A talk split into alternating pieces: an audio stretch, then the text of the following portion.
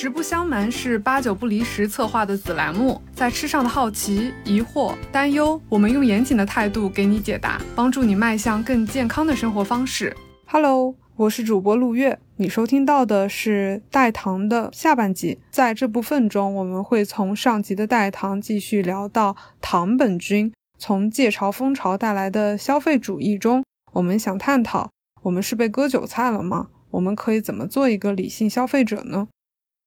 ？OK，了解了。呃，我还有一个问题是，目前来说，我只在饮料这个区域里面去享受到了代糖给我这样一个减肥者带来的就是好处吧。然后，包括像现在可能说，我希望能在更多的食品区域，就是。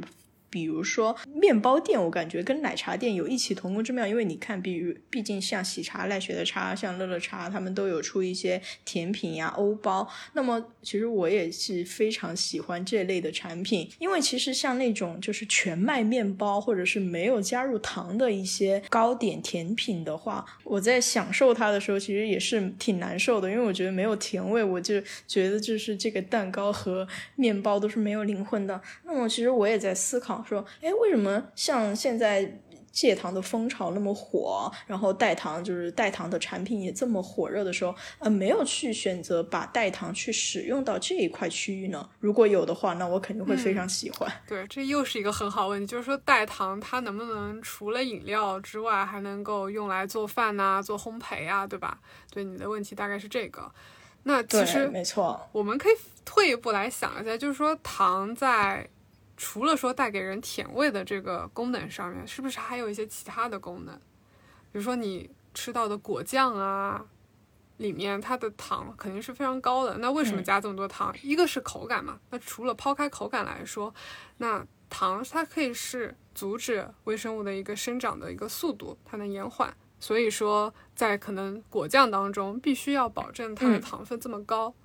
这也让我想到之前我自己在家做什么果酱的时候，我就想说，哇，怎么加这么多糖？我少加一点吧。然后就会发现，嗯，虽然说我放了冰箱，但是就是长霉的速度有点快，就比我期待的要快很多。就我以为还能放两三个月，但是没有想到马上就开始有一些霉点了。所以这是糖它的一个作用，就是说在果酱当中，它能够阻止微生物的一个生长的一个速度，它能延缓。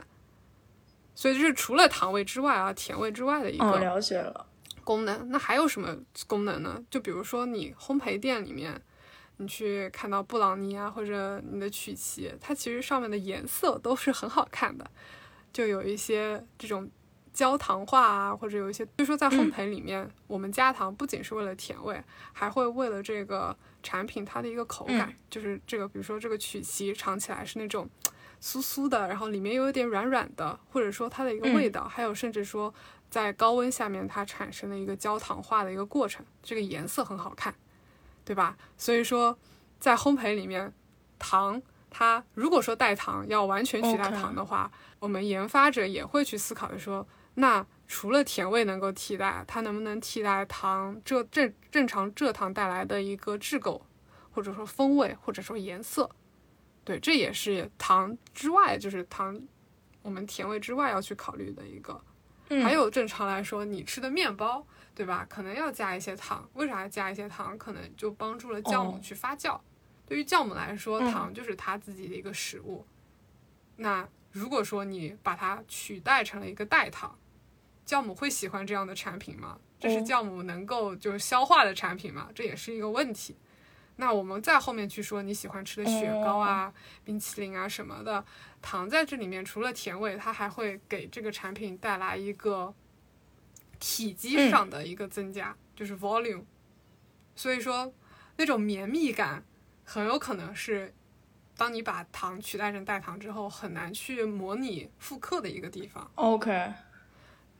所以这也是嗯很难，就是说你现在没有看到说面包店怎么。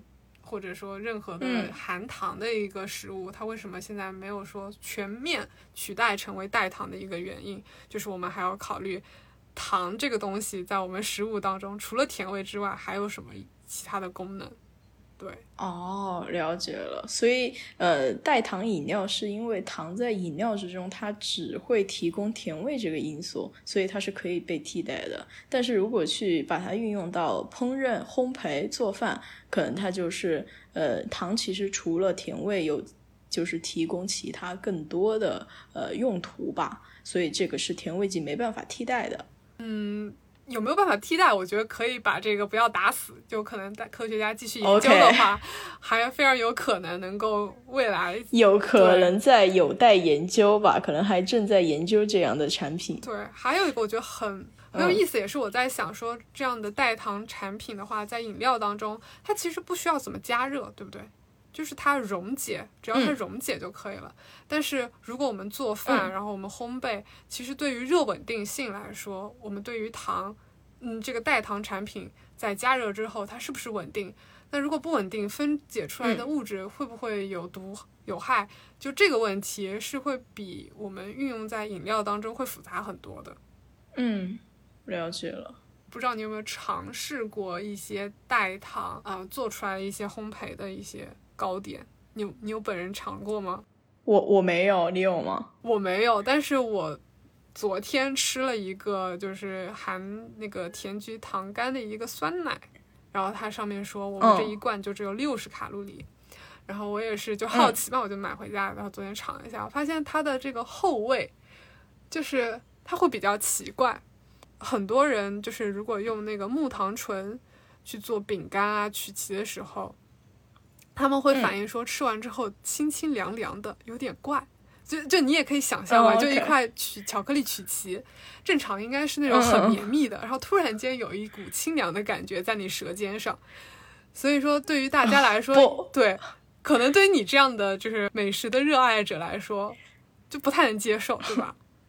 呃，其实如果从我现在的角度来说，呃，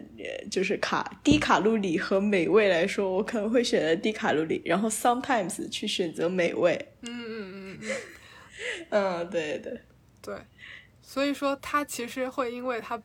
这个代糖自己的一些特性，就是它尝起来怎么样，或者有一些如果你用多了，它尝起来有一点苦的味道，或者有一些金属的味道，所以这是它跟蔗糖。比来说，就是有一些短板的地方。同时的话，如果你作为一个商家，你肯定要考虑这个成本的问题，对吧？就这样的产品跟蔗糖去相比的时候，还是会比较贵一些的。然后你的配方，还需要进行很多的调整，温度啊、湿度、发酵时间这些，可能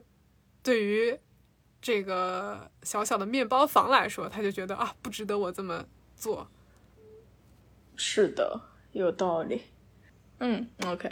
哦，那其实我还有个问题，就是其实我现在有点就是就有点畏惧糖这个东西了。那么我也是很想去了解，就是糖这个东西它到底对我们身体有怎样的危害。就是到底是呃，或者是我只要是减少用量就行，对，可能这是我现在一个的以这样一个状态，其实还挺焦虑的吧。我听到的矛盾点可能就是一个是戒糖给你带来一个好的身体啊身形上的一个好处，同时你也会觉得好像糖。也没有那么糟糕，为什么我们一定就是要戒掉它，完全不能使用它？可能这是，或者是为什么现在我感觉我得到的讯息也是在说糖是一个不好的东西，好像在说几十年前的脂肪一样。嗯嗯，我觉得糖这个事情的话。可以这么理解，就是说，为什么代糖会变得热门，也是在背后大家有一些健康上的诉求。就就像你之前说的，就是你在体重管理、减肥上面，大家为什么把糖跟体重管理连在一起？就是因为现在有很多研究就发现，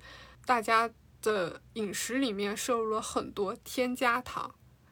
这个也是我想跟大家去区分开来的，就是不是任何一切尝起来甜的东西，你都应该避而远之。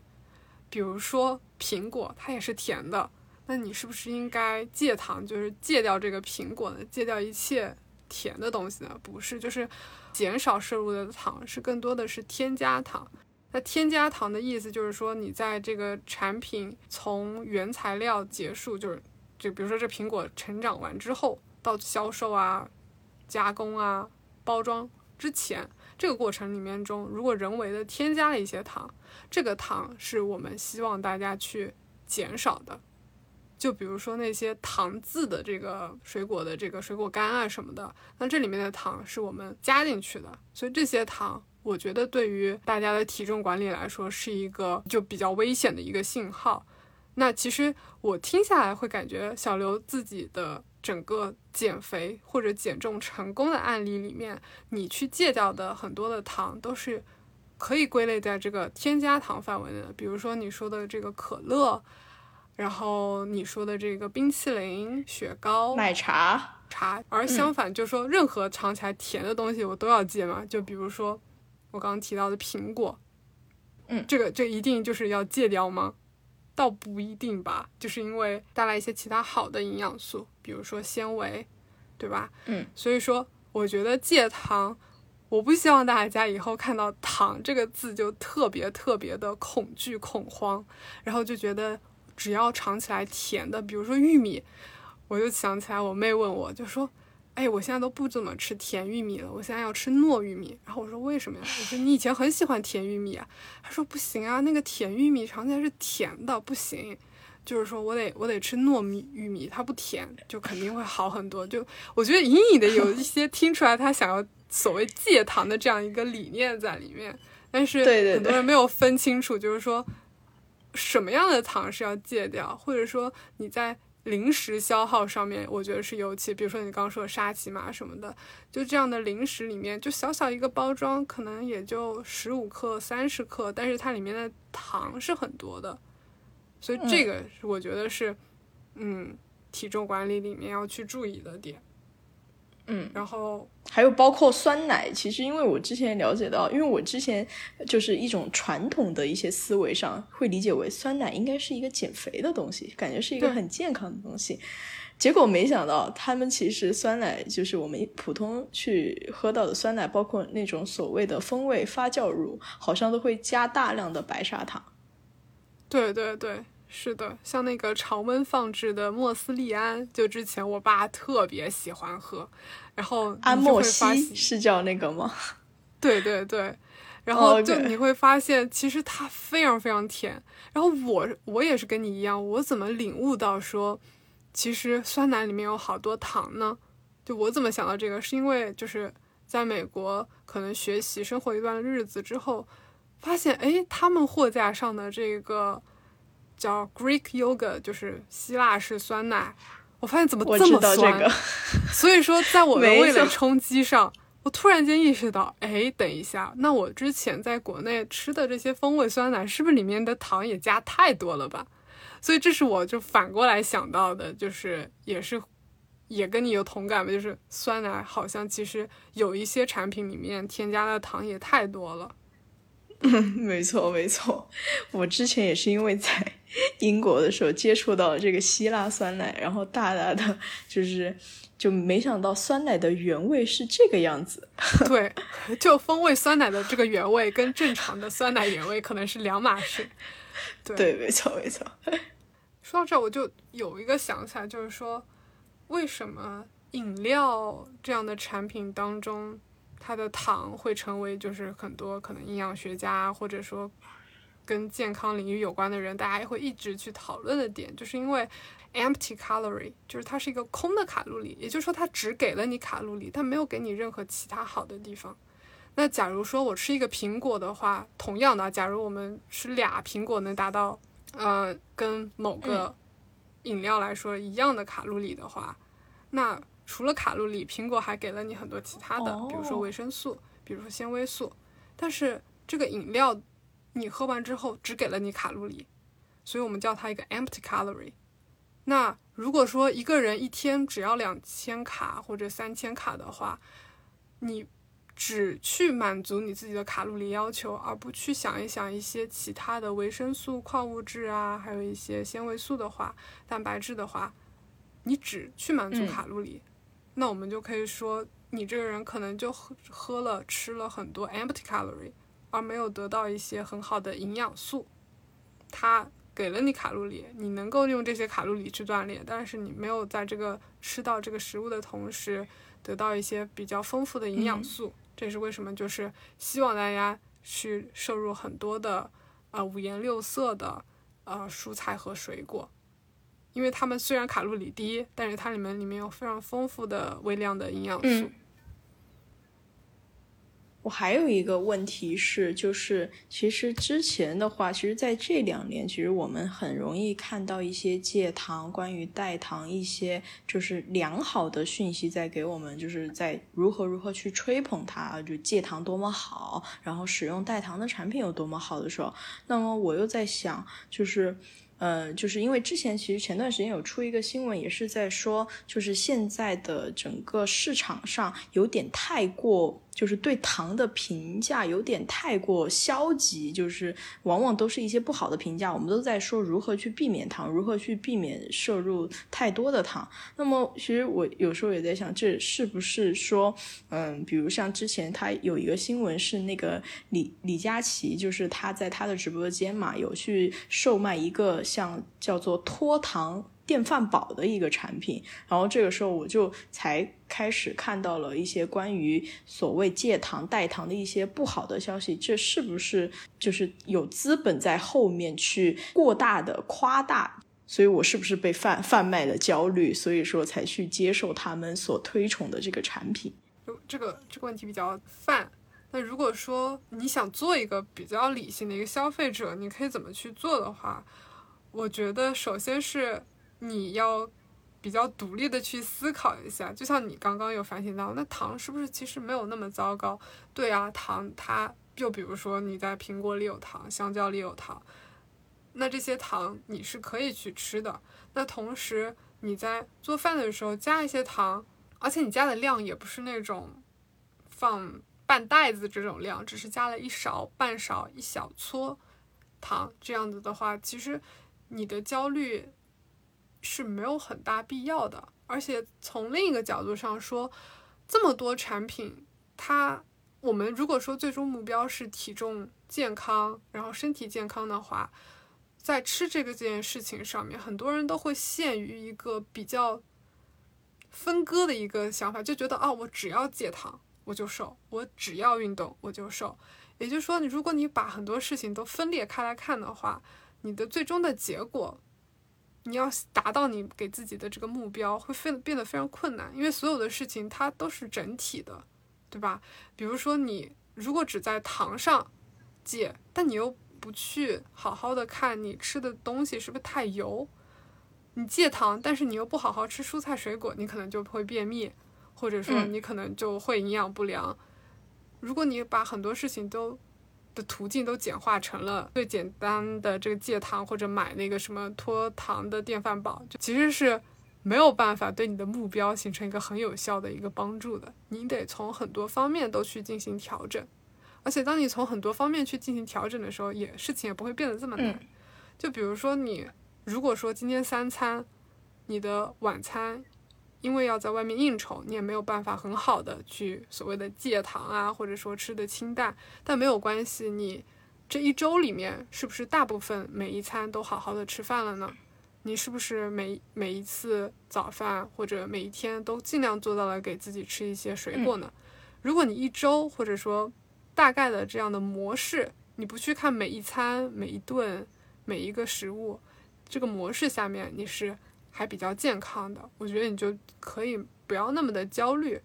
而且你如果把很多心思花在选择食物上面啊，考虑体重上面，你会觉得自己应该会比较累吧？对，没错，特别是去计算它的卡路里的时候，然后就保持一个很好的身形，但你会觉得就是会有点负担吧？对对对，所以我也就反过来说，就是不要觉得。代糖就是完全的救星，就虽然说它能够保持你在可口可乐啊、雪糕这样产品上的快乐，但是这些东西你再去多吃，它一样是 empty calorie，它就会把你每一天需要的卡路里的份额占掉了。因为这样的份额，如果你分给蔬菜水果，分给那些豆子，所以这是为什么大家可能在减重上面就会比较心累，然后有些人又容易反弹的一些原因吧，因为他们总把事情的这个复杂度降低成了一个，就比如说我只要买上这个脱糖的电饭煲，我就可以怎么样，嗯，或者糖尿病患者就觉得，哎，我只要代糖，对吧？我就糖尿病管理就能做到很好，嗯，其实没有办法做到做到很好，因为所有的事情它都是相关的。啊，全面的去看食物吧，无论是减肥还是这种慢性病的管理，就是应该有一个比较全面的呃策略。就比如说，是不是要运动也要加上去？然后平常除了说糖这个要注意，那是不是其他的也要注意？比如说这个饱和的脂肪酸、猪油啊这种，是不是也要注意？炒菜的时候是不是应该也要少放？嗯，而不是说只在糖这个事情上面去做文章。那我最后问一下小刘吧，那今天这样聊完之后，你对于代糖、代糖饮料，你觉得比较有收获的点是什么？然后你之后去选择这样产品的时候，你有没有一些思路、新的思路呢？我觉得可能就是在饮料这块的话，我可能还是会去一直就是更多的去选择代糖的产品。但是你说到就是，呃。呃，如果是说其他的产品，我可能去就现在是，呃，觉得说任何东西，我觉得还是要以量去考量，不能说哦，糖好像对身体不好，我们就完全不去碰它，不去接触它。我觉得就是，如果我觉得我我们还是得以量来定论，然后包括说你之前所说到的那个添加的糖，就不是天然的糖的时候，就可能我们。并不是去避免这些像水果里面给我们带来的一些自然的糖分，而是去避免更多就在嗯加工的食品，包括零食啊，像或者是面包、蛋糕里面它可能会添加的嗯那种糖分吧。好嘞，那行，那就是这一期关于代糖的一些讨论吧。虽然讨论的有点散，但是我感觉嗯。还是有很多信息能够帮助到大家的。Thank you.